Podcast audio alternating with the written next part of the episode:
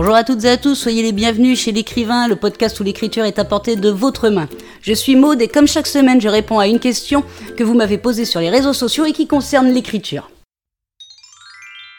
Cette semaine, je réponds à la question de Lily21 qui me demandait sur Twitter comment faire pour mettre les majuscules sur les adjectifs de nationalité. Alors Lily, c'est simple, les adjectifs de nationalité, ça crée toujours un problème. Aux gens, aux écrivains, est-ce que je mets pas de majuscules Est-ce que j'en mets une?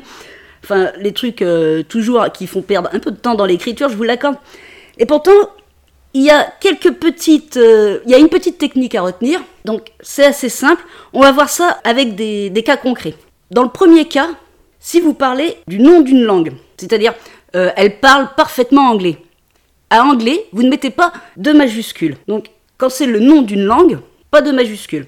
Dans le deuxième cas, c'est quand c'est un adjectif qui va modifier le nom, comme euh, nos amis les Belges. Donc à belge non plus, vous ne mettez pas de majuscules.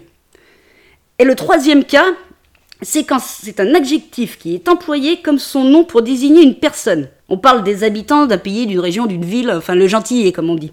Et là, il faut une majuscule. Donc euh, les Français, les Anglais, les Belges, là, vous allez mettre une majuscule. En un mot, euh, quand on y réfléchit bien et quand on regarde bien, il n'y a pas besoin de majuscule, à part si euh, vous utilisez l'adjectif de nationalité comme un nom. Je refais un petit récapitulatif.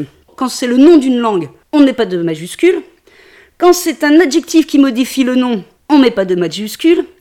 Et quand c'est un nom employé pour désigner une personne, on met une majuscule. Voilà pour la réponse de la question de cette semaine. Si vous avez envie d'apprendre l'écriture ou de développer un peu votre style, je vous offre une formation, tout ça gratuitement. Vous trouverez le lien en description de ce podcast. Si vous avez envie de me poser une question sur l'écriture, n'hésitez pas à me contacter sur les réseaux sociaux. Sinon, je vous retrouve la semaine prochaine pour la réponse à une nouvelle question. En attendant, bonne écriture à toutes et à tous et prenez soin de vous.